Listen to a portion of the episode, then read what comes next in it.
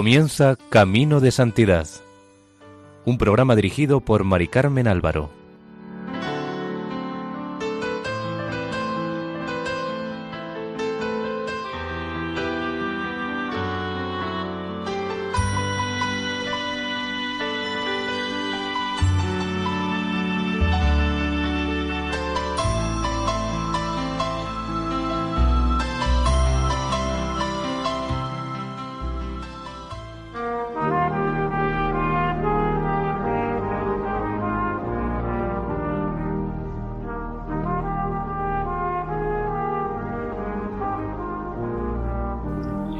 Nuestra cordial bienvenida al programa Camino de Santidad, elaborado por el equipo de Radio María en Castellón, Nuestra Señora del Lledó.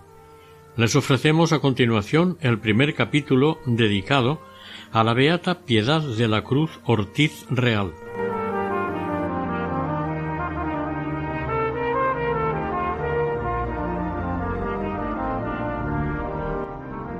La Madre Piedad de la Cruz Ortiz Real nació el 12 de noviembre de 1842 en Bocairente, Valencia, siendo bautizada al día siguiente con el nombre de Tomasa. Sus padres se llamaban José y Tomasa. El padre era veterinario. Fue la quinta de siete hermanos. Tomasita, como era llamada en familia, ya desde pequeña tenía fuertes inclinaciones religiosas desde siempre sentía en su corazón la frase que fue el lema de su vida Amo a Cristo crucificado y quiero amarle más todavía. En sus juegos infantiles imitaba al niño Jesús y le gustaba mucho el retiro y la soledad. Pasaba largas horas entretenida en una pequeña cueva que ella misma había hecho con piedras y ramas en un rincón del huerto de su casa como si fuera un oratorio. Los primeros años estudió en Bocairente, destacando por su aplicación y modo de ser. Su maestra, doña Magdalena, la ponía como modelo a imitar a las otras alumnas, lo cual despertó envidia en un grupito de sus condiscípulas que le sacaron motes y se burlaban de su humildad y modestia. En todo encontraban motivo para censurarla, tanto en el colegio como en la calle. Pero lo que más mortificaba a aquel grupito de envidiosillas era que Tomasita no se ofendiese, que se sonriera, y a veces les contestara con consejos impropios de tan corta edad. En el colegio destacó, entre otras cosas, por las labores y bordados que hacía, de sus manos salieron verdaderas preciosidades. En la clase de labores era la encargada de rezar el rosario y de leer después del rezo alguna lectura piadosa en la que ponía tal entusiasmo que muchas veces tocaba el corazón de sus compañeras. A los diez años, acompañada de sus padres, tomó su primera comunión junto con unas cuantas compañeras del colegio.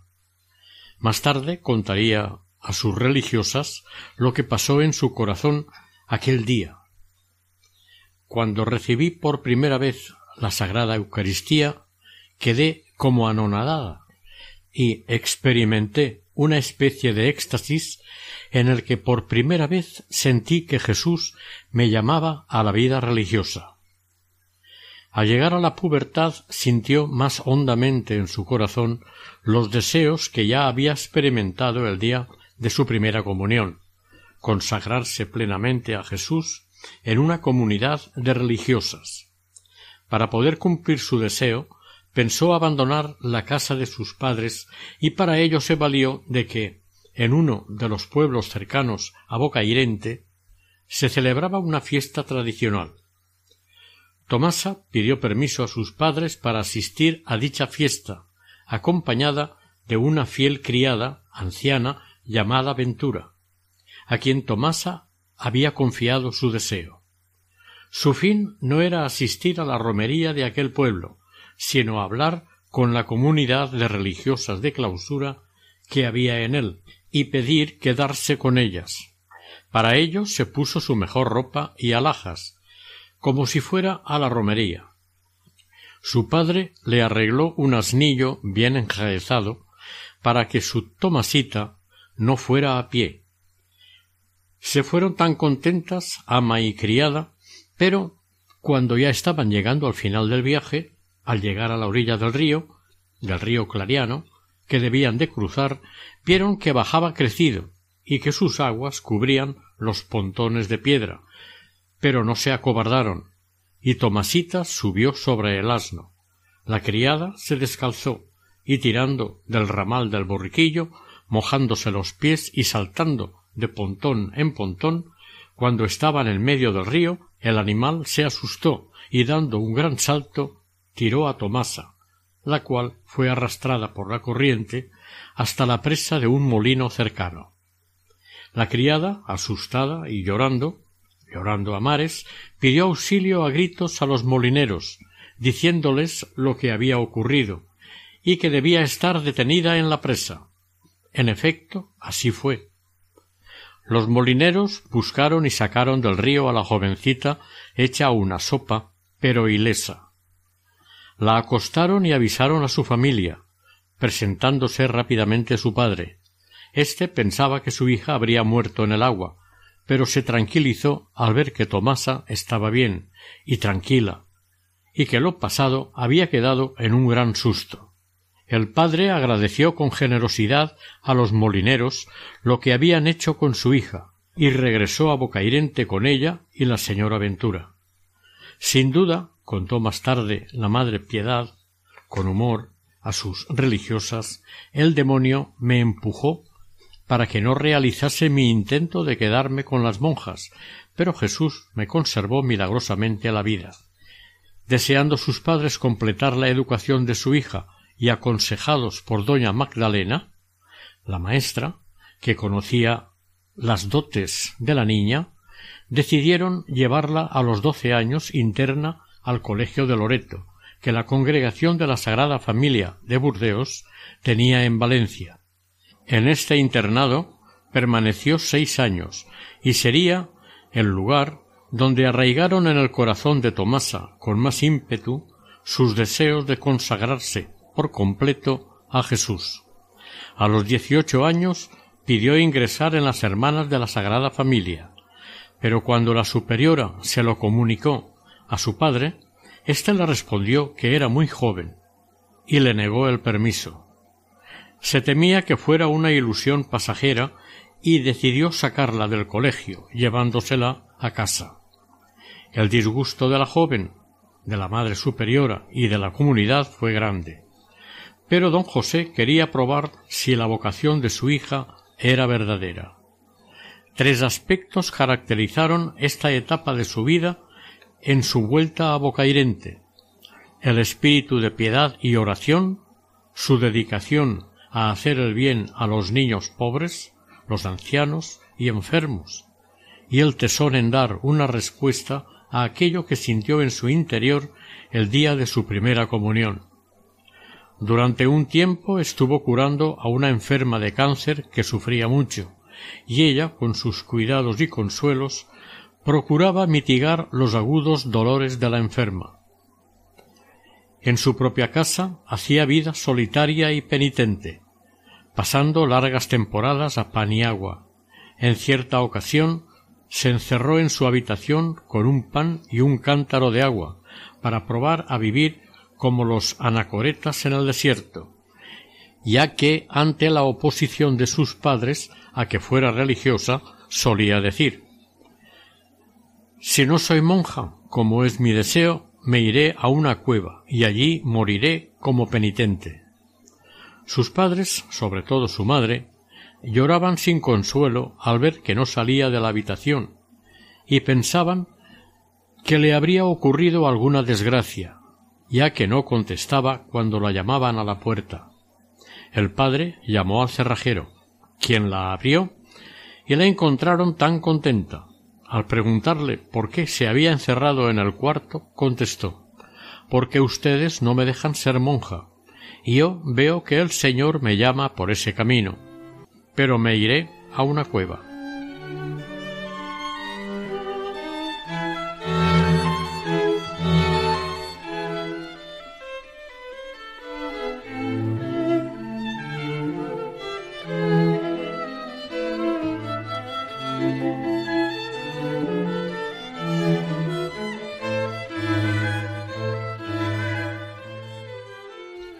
Visitaba con frecuencia el Santísimo Cristo del Monte Calvario, sobre todo en Cuaresma, donde subía con otras personas del pueblo y rezaba brazos en cruz el Via Crucis. En aquella montaña había una cueva y un día decidió consagrarse allí a Dios, en el retiro y en la soledad, por lo que no volvió al pueblo. Sus padres, angustiados, la estuvieron buscando durante tres días, encontrándola en dicha cueva del Calvario de Bocairente, entregada a la oración y la penitencia. Finalmente, estos, ante tantas pruebas evidentes de que su hija tenía vocación religiosa, decidieron darle permiso para que se fuera a un convento. Tomasa apenas tenía veinte años. Pero ahora ya concedido el permiso paterno se le presentaba un dilema. ¿A dónde la llamaba Dios? Pasaba largas horas en ferviente oración pidiéndole al Sagrado Corazón de Jesús le hiciese ver su verdadera vocación. ¿Clausura o vida activa? Pedía consejo a sus directores espirituales, pero no le aclaraban nada guiada por su espíritu de santificación, ingresó finalmente en un convento de clausura en Valencia. Pero Dios nuestro Señor no permitió que pudiera hacer la profesión ni los votos, ya que cayó enferma y tuvo que regresar a su casa. Fue en esa época cuando su madre enferma falleció atendida por nuestra beata en cada momento, no separándose ni un instante de su cama, consolándola con sus cuidados y rezándole oraciones ejaculatorias. Al fallecer doña Tomasa, la familia decidió irse a vivir a Canals, también en la provincia de Valencia. Mientras se reponía de su enfermedad, en el pueblo abrieron un colegio dirigido por su hermana Antonia, en este acogieron a las niñas de Canals y alrededores, teniendo preferencia las pobres y abandonadas. Tomasa se implicó enseñándoles a leer, a hacer labores y los domingos llevándolas a la misa parroquial y ayudando al párroco en el catecismo. Esta era la vida de Tomasa en Canals, pero su corazón, lleno de ansias por Jesús, no estaba a gusto. Así que una vez restablecida de su enfermedad, dejó a su padre al cuidado de sus hermanas y se fue a Barcelona, donde ingresó en una comunidad de religiosas carmelitas de la enseñanza, las cuales se dedicaban a varias ramas de la caridad. Pasados los meses de prueba satisfactoriamente, vistió el hábito carmelita empezando su noviciado. Estando una noche de verano en el jardín de la casa, salió la luna de un modo extraño y tan poco visto que daba la impresión de estar ensangrentada. La superiora preguntó cuál sería el significado de aquello tan extraordinario. Cada hermana dio su opinión, y Tomasa dijo Madre, eso es señal de peste, hambre o guerra. Algunas hermanas se rieron de su salida, pero cuál no sería su asombro cuando al poco tiempo vieron cómo asolaba la ciudad condal una terrible epidemia en la que no sólo las hermanas sino también las novicias tuvieron que salir a atender a los apestados. Tomasa se entregó de tal manera al servicio de estos enfermos, tanto de día como de noche, que al final estaba tan agotada y agobiada que no podía ponerse derecha. El médico la mandó hacer una hora de gimnasia todos los días hasta que su cuerpo recuperara su elasticidad. En aquel tiempo le ocurrió algo que la madre contaría más tarde a sus hijas en la congregación por ella fundada. Una de las jaculatorias favoritas de la madre Piedad era para ser santa nací Siempre que pronunciaba esta jaculatoria, su rostro parecía transformarse como si le viniera algún recuerdo. Un día, por fin, las hermanas consiguieron que les contara lo que le había sucedido, y ella, sumamente agradecida al Señor por haberla librado de un peligro, les contó algo que le había sucedido mientras atendía a los apestados en Barcelona, en los que procuraba ver sólo la persona de Jesucristo y en su nombre y por su amor aliviar cuanto le era posible sus padecimientos físicos y les dijo Un día fui llamada para asistir a un enfermo que por la suntuosidad del edificio y su mueblaje parecía ser un gran señor acaudalado. Me recibieron dos caballeros correctísimamente vestidos y me condujeron a una alcoba donde yacía un enfermo, bajo rico dosel de damasco encarnado. No me dijeron nada.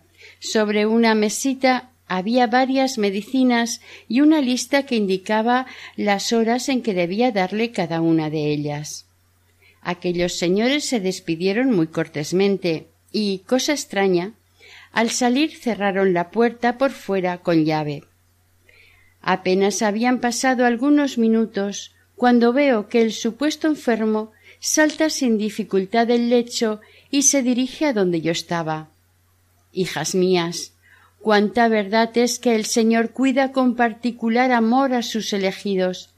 En aquellos momentos de angustia y soledad estreché el santo crucifijo en mi pecho, pidiéndole perdón y misericordia para aquel miserable. Y cosa rara, el supuesto enfermo quedó inmóvil, como si una fuerza superior le impidiera moverse. Me acerqué a la puerta para huir y nuevo sobresalto estaba cerrada con llave. Para ser santa nací, gritaba en mi corazón, oprimiendo sobre él el santo crucifijo. Qué momento de angustia. Al fin, llena de confianza y con viva fe en mi crucifijo, lo apliqué a la cerradura de la puerta y caso maravilloso. Quedó abierta y sin saber cómo me encontré en las escaleras y en la calle. Al ruido de la puerta y de mis pasos salieron aquellos señores que, asombrados, ellos ni yo pudimos explicarnos aquella tragedia. Y oí que aquellos personajes decían al verme marchar algo extraordinario y maravilloso ha ocurrido aquí cuando has logrado escapar. Eres la única que se ha librado de sus garras. Para ser santa nací, pronuncié una y muchas veces ya tienen vuestras caridades satisfecha su curiosidad y explicado el significado de esta jaculatoria. Pero desearía que este suceso no se divulgase mientras yo viva. Las hermanas permanecieron en silencio durante todo el tiempo que la madre les estuvo narrando el suceso y con emoción le pidieron que les permitiera besar el santo crucifijo. En este convento de religiosas carmelitas de la calle de Gracia de Barcelona conoció la Madre Piedad al visitador de religiosas don Gualterio de Castro, quien pasó a ser su confesor y director espiritual.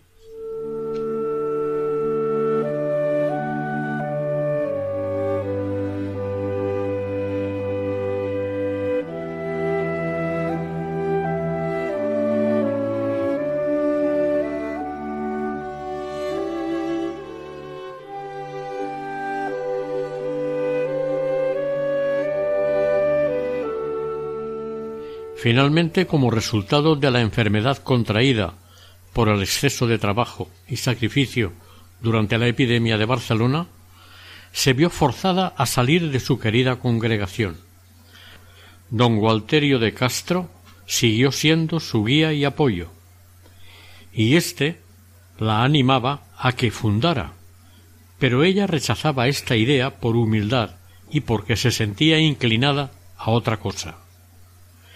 Al salir del convento de las Carmelitas no quiso volver a Canals con su familia y se hospedó en las religiosas mercedarias de clausura, en la misma Barcelona. Para poder mantenerse, se dedicó a bordar. De sus manos salían preciosidades, disputándosela los comercios para que les hiciera pañuelos, juegos de cama, edredones, etc. A pesar de estos trabajos, nunca desatendió su vida de piedad. Había leído por aquel tiempo la Madre Piedad la vida de Santa Eufrosia, que desde muy joven se fue a vivir al desierto, dedicándose a la alta contemplación. Aquellas lecturas parece ser que despertaron en nuestra beata deseos de irse a la soledad más completa, donde, aislada totalmente del mundo, entregar su vida a Jesús. Llevada por este deseo, pedía permiso a su confesor para irse vestida de peregrina pidiendo limosna hasta terminar su vida en el desierto de Las Palmas, en Castellón. El padre Gualterio nunca le dio permiso y le decía que su misión era fundar una congregación.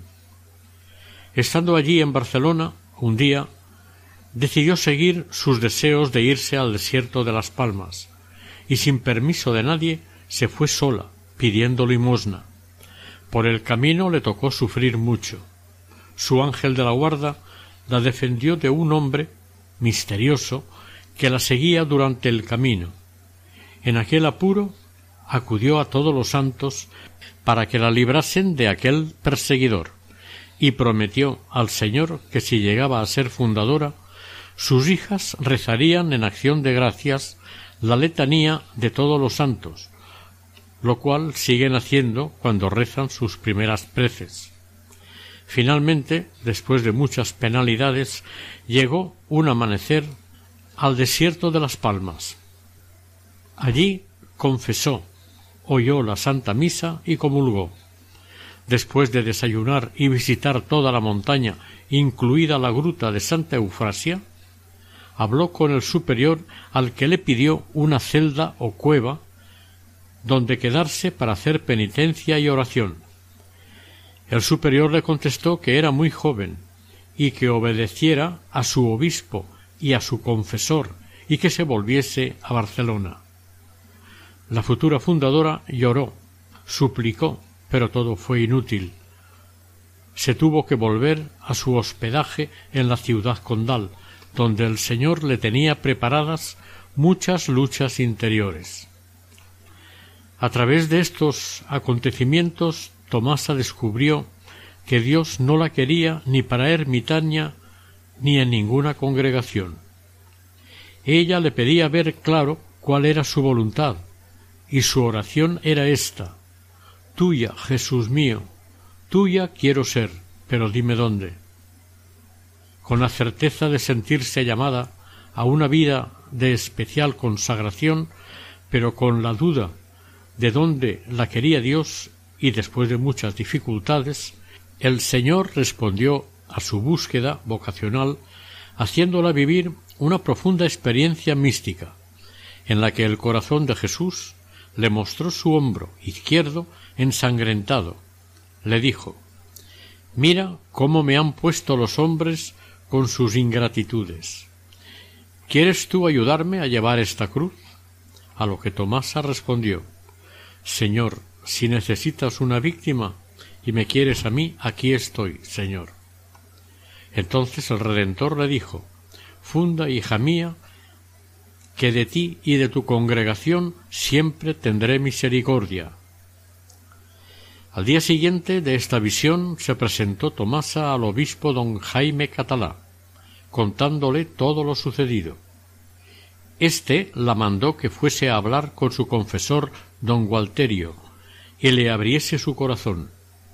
Así lo hizo y le pidió consejo en aquella situación tan difícil, de la cual dependía el porvenir de su vida religiosa y su eterna salvación.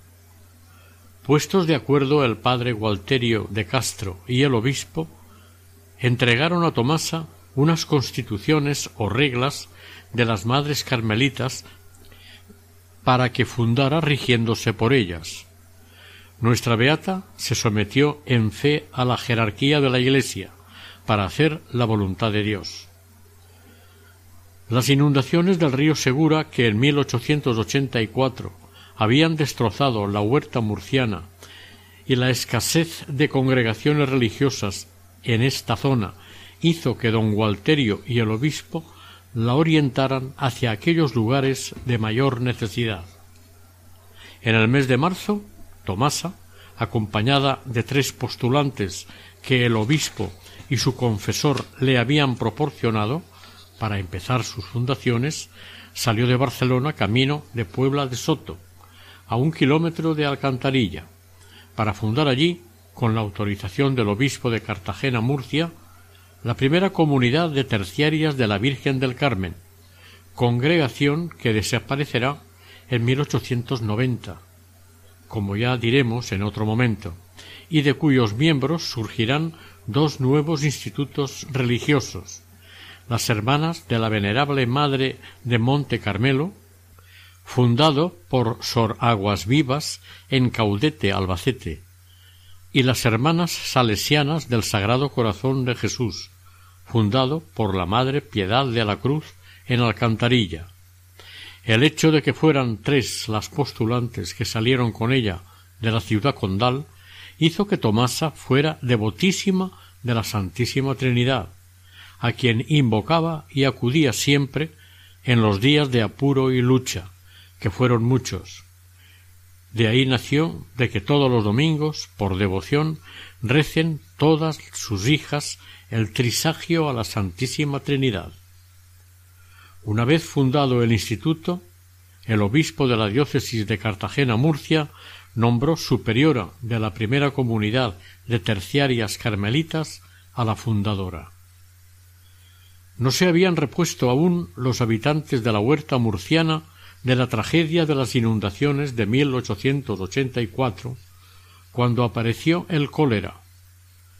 Tomasa, que por entonces había tomado el nombre de Piedad de la Cruz, y sus hijas se multiplicaban en el cuidado a los enfermos y a las niñas huérfanas en un pequeño hospital que ella llamó La Providencia, que había sido fundado en casa de su bienhechor don Antonio Miñano. En este hospitalillo la Madre Piedad y las hermanas se desvivieron atendiendo a los enfermos y desvalidos, pero no contenta con esto, abrió en la misma casa un colegio, donde educaban a las niñas pobres de todos los alrededores. La madre no tenía un momento de descanso. Lo mismo se la veía en la cabecera de un enfermo que llevando del brazo a un anciano impedido, que enseñaba las primeras letras a un parvulito o corrigiendo los puntos mal dados por una colegiala en el bordado. Todo ello sin descuidar un momento los actos de piedad y devoción, siempre era la primera en llegar a la capilla.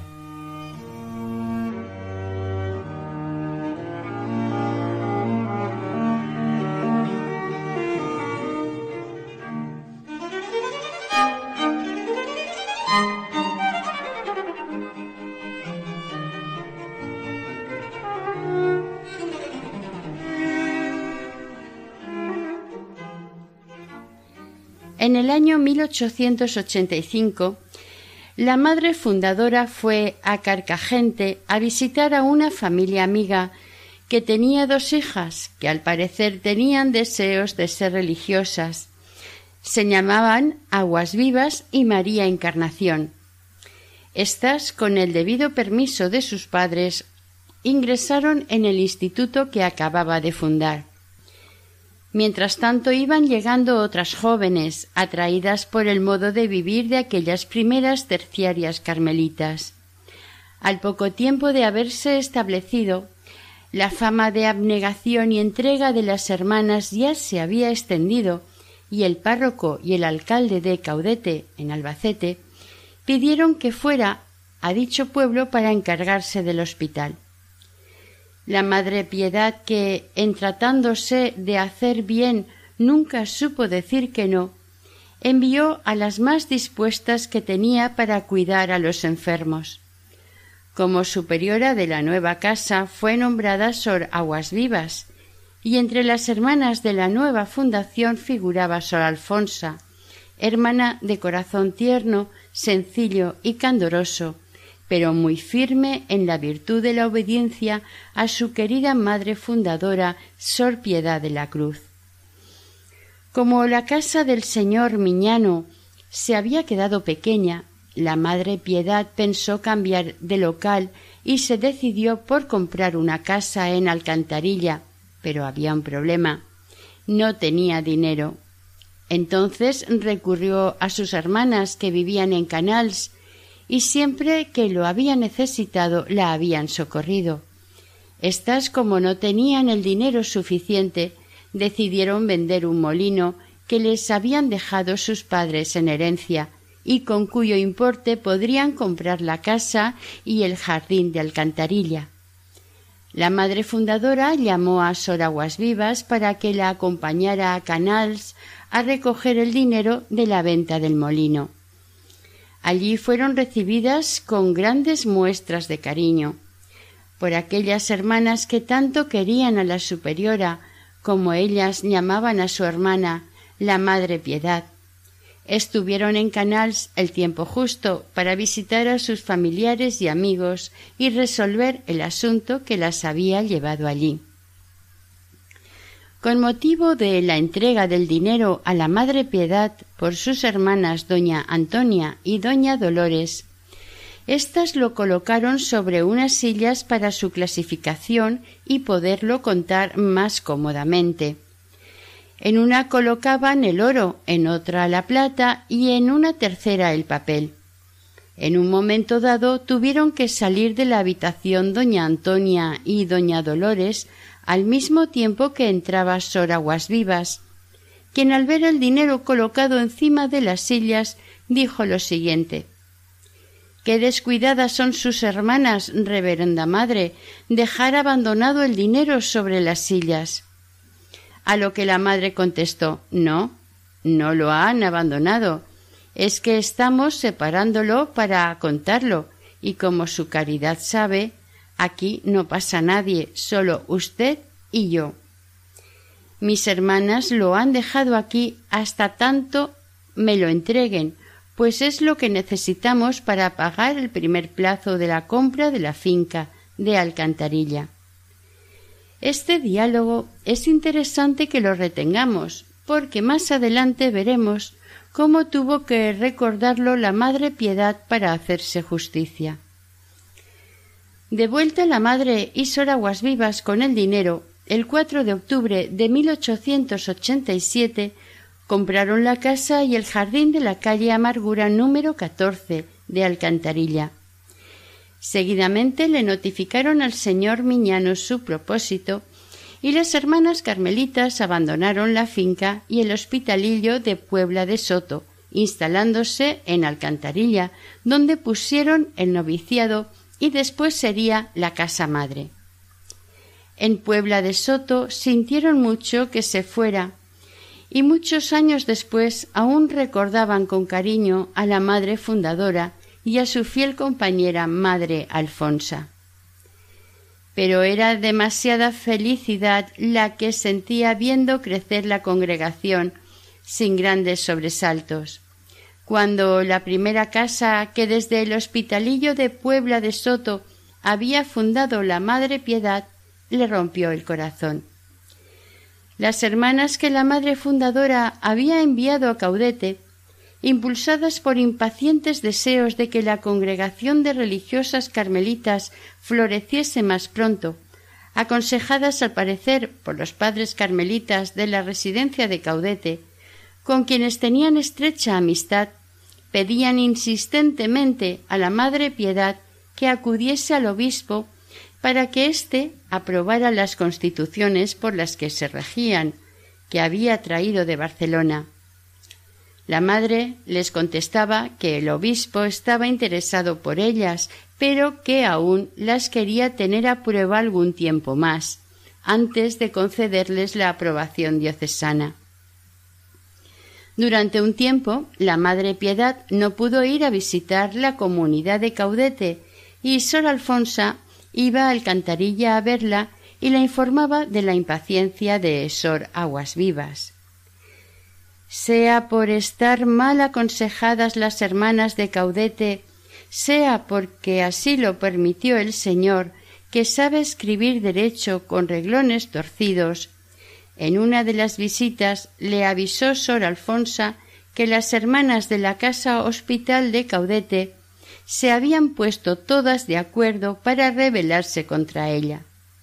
La madre no hizo caso, pero pronto se convenció de que lo que le había dicho la hermana Alfonsa era cierto, pues a los pocos días se presentó en Alcantarilla la superiora de Caudetes, Sor Aguas Vivas, acompañada de otras dos religiosas y de un padre carmelita, para decir a la madre fundadora que venían a llevarse las novicias, la escritura de la casa de Alcantarilla y todo lo demás relativo a la fundación, porque desde aquel momento la verdadera superiora general del instituto no era ella, sino la madre superiora de la casa de Caudete, Sor Aguas Vivas. Desconocemos los fundamentos jurídicos que pudieron tener las religiosas de Caudete para negar tan rotundamente obediencia a la madre fundadora. Solo Dios, que penetra los corazones, puede juzgar, pero lo cierto es que todas las hermanas terciarias carmelitas, menos la siempre fiel Sor Alfonsa, abandonaron a su madre fundadora y se marcharon llevándose ropas, fondos, enseres, novicias y cuanto quisieron, menos la escritura de la casa de Alcantarilla, que milagrosamente no encontraron a pesar de estar en el cajón de los fondos, donde no pararon de remover.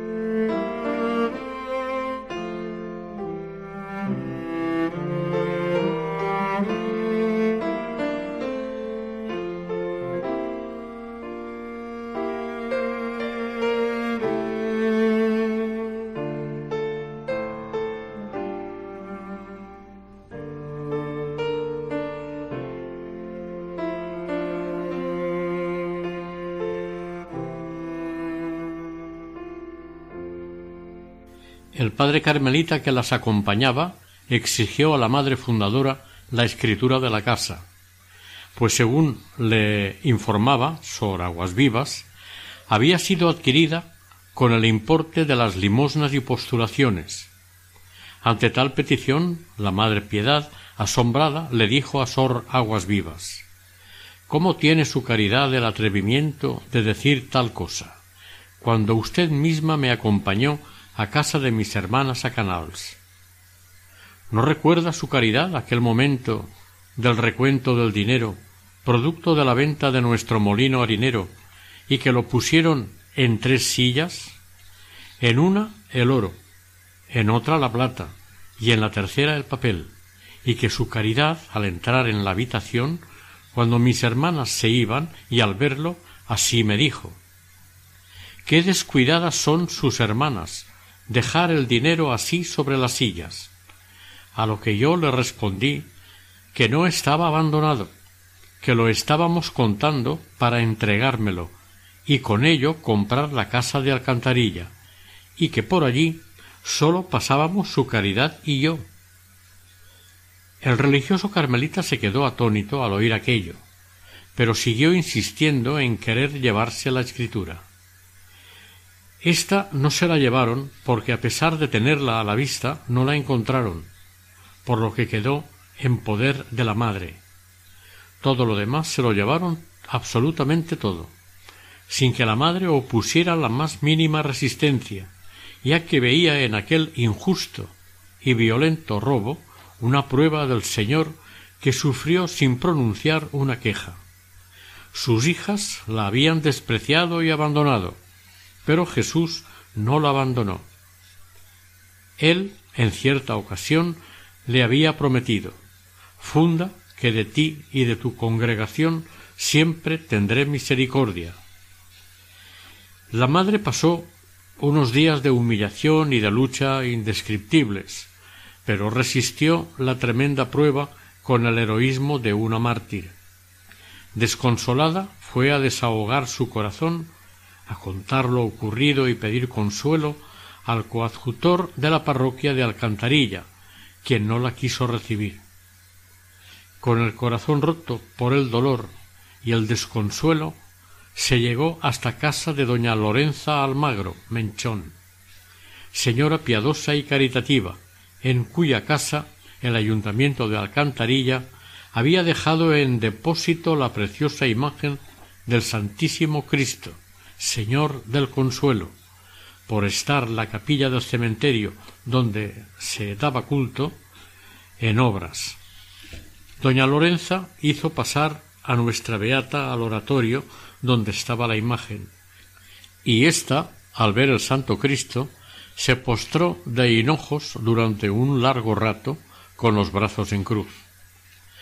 Cuando entró doña Lorenza en el oratorio, la encontró en éxtasis sobre el nivel del suelo, con los ojos clavados en la imagen del Santo Cristo, Señor del Consuelo, con los brazos cruzados sobre el pecho y con una expresión que le pareció estar viendo a una santa. Esta imagen del Santísimo Cristo del Consuelo, tan querida y venerada por los hijos de Alcantarilla, fue pisoteada y destrozada por los rojos en los primeros días de la persecución religiosa del año 1936. Cuando Alcantarilla fue liberada, los soldados que ocuparon el campo de aviación encontraron los restos de imágenes, entre ellos los restos del Santo Cristo. Entonces los aviadores acordaron hacer una colecta y restaurar la imagen. Cuando estuvo terminada la restauración, se la donaron a la parroquia de la villa, llevándola a hombros en procesión los donantes, cantando el Vía Crucis desde el campo de aviación a la parroquia, donde hoy se le rinde culto. Más tarde le contaría la madre fundadora a su sucesora en el cargo de general del instituto, la reverenda Madre Teresa de Jesús, que miraran siempre con cariño y respeto a la Madre Alfonsa, porque le había permanecido fiel, y Dios se valió de ella para purificarla la primera noche que se quedaron las dos solas juntas en la casa. Después del disgusto se subieron a la terraza porque la madre, con tanto dolor, no podía respirar. Se pasó la noche mirando al cielo, sin consuelo de nadie, ya que hasta el cielo parecía de bronce para ella, llorando amargamente por la pérdida de sus queridas hermanas, algunas de las cuales eran verdaderos ángeles en la tierra. La madre estaba desorientada, sin saber qué sería de ella ni qué hacer. La madre Alfonsa, sentada a su lado, en vez de consolarla, pasó toda la noche purificándola con frases como Ve, reverenda madre, usted tiene la culpa. Si me hubiese hecho caso a mí, todo hubiera ido muy bien. Lo que ha pasado ha sido por no hacer caso a Sor Alfonsa. Estas palabras y otras parecidas fueron lo único que oyó aquella noche inolvidable. Al amanecer, cansada la madre de oírla, le dijo Oiga, madre Alfonsa, si todos los hombres del mundo se empeñan en destruir una cosa y Dios no quiere que se destruya, ¿podrán los hombres algo contra Dios? Sor Alfonsa le dijo que no, y entonces la madre dijo Pues así es esto. Si la obra es de Dios, nada podrán los hombres, ni aun el infierno entero que luche en contra suya. Vámonos a Murcia y nos pondremos en manos del prelado. Con esta resolución se fueron a pie a Murcia, ya que las de Caudete las habían dejado sin ni siquiera un céntimo para poder coger un carruaje. El obispo Brian Livermore las acogió con cariño de padre y una vez enterado bien del caso, las envió a las dos al convento de la Visitación de las Salesas Reales en Orihuela, para que hicieran un mes de ejercicios espirituales y fueran proyectando una nueva fundación, tomando como protector a un santo obispo. Después les dio una buena limosna para que se cuidasen unos días y para el viaje a Orihuela. Salieron consoladas de casa del obispo, pero de allí se fueron a casa del escultor señor Sánchez a encargarle una imagen del Sagrado Corazón de Jesús y otra de Santa Margarita María de Alacoque. Como señal dieron la limosna que les había dado el obispo y se fueron a Orihuela a pie pidiendo limosna. Durante el mes que estuvieron en Orihuela, el Espíritu Santo iluminó vivamente a la Madre Piedad.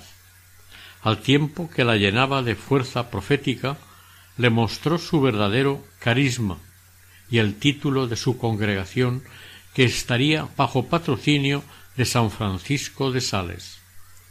El 8 de septiembre de 1890 llegó la hora de Dios. Nacía en la Iglesia, después de muchas dificultades y tribulaciones, la congregación de hermanas salesianas del Sagrado Corazón de Jesús, una congregación donde el corazón de Cristo quiere ser amado, servido y desagraviado de las ofensas que recibe de los hombres, y al mismo tiempo, al amar, servir y desagraviar, ver el rostro del Señor en las niñas huérfanas, en las jóvenes obreras, en los enfermos, en los ancianos abandonados y ayudarles a llevar la cruz.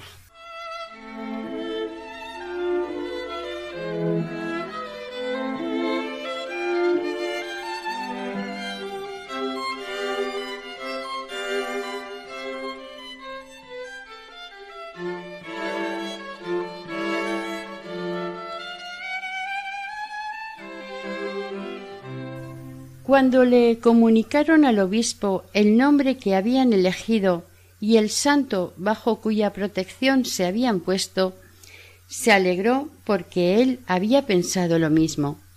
Monseñor Brian y Livermore, tan paternal como siempre, le dijo a la reverenda madre fundadora que fuera a hablar con el penitenciario de la catedral don Telesforo Crespo y con su ayuda escribiese las constituciones que debían regir su nueva congregación y una vez escritas se las llevara para su aprobación. Así nació la Congregación de las Hermanas Salesianas del Sagrado Corazón de Jesús, que tanta gloria está dando a Dios y tanto bien hace a las almas. Purificada la Madre Piedad de la Cruz en el crisol de la prueba que el Señor le había mandado y que ella había sufrido con santa paciencia y resignación, comenzó a recibir gracias especiales que la confortaron y encendieron más y más en su corazón los deseos de padecer y luchar por Cristo y las almas. Primero se dedicó afanosamente con los escasos recursos que tenía a preparar la casa de alcantarilla, la que sería la casa madre y que ella denominaba Belén de su congregación, por lo pobre y sencilla que era. Con espíritu de evidente montó la sala de novicias, aunque aún no tenía ni una, pero como ella decía era para las vocaciones que Jesús, el robador de las almas, le tenía que llevar.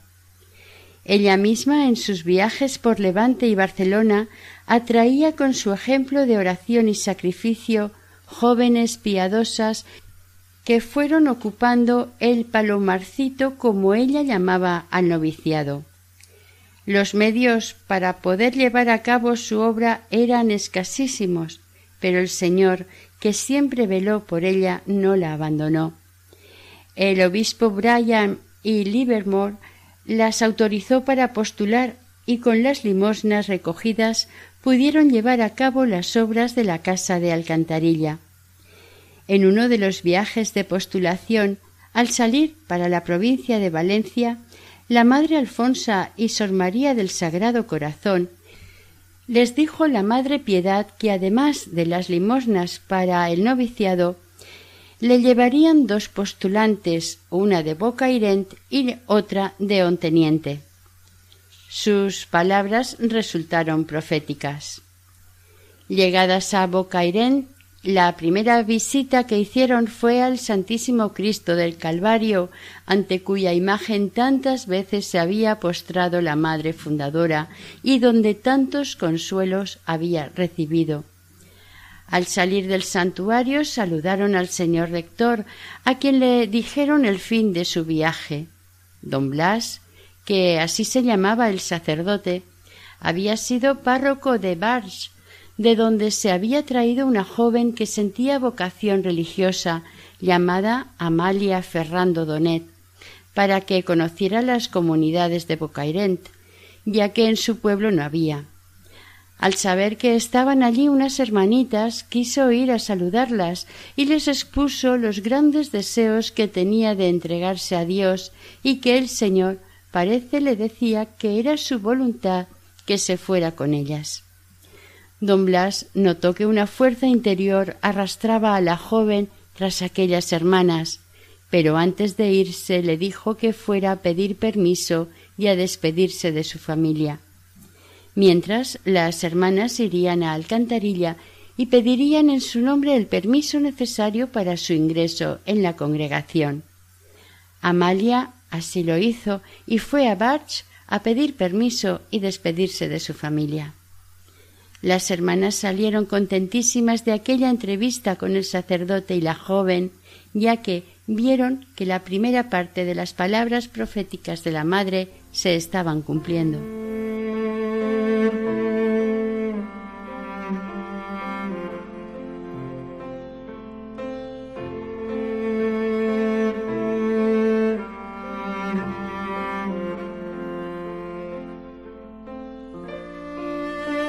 Oración. Dios Padre misericordioso, que en la Madre Piedad de la Cruz diste a la Iglesia un testigo de tu misericordia, para hacer sensible ante los hombres, especialmente pobres y abandonados, tu amor de Padre Providente, tal como se manifiesta en el corazón de tu Hijo. Pedimos que por intercesión de tu sierva seamos ante el mundo testigos de tu bondad y ternura, entregándonos generosamente al servicio de nuestros hermanos, amando y enseñando a amar a María, Madre de Misericordia. Concédenos la gracia que te pedimos por su intercesión. Amén.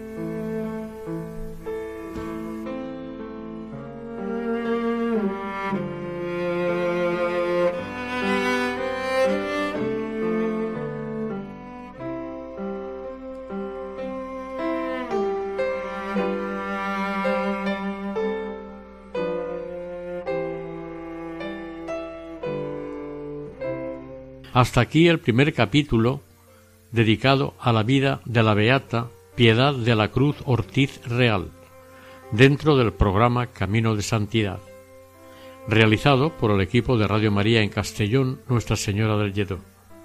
Deseamos que el Señor y la Virgen nos bendigan.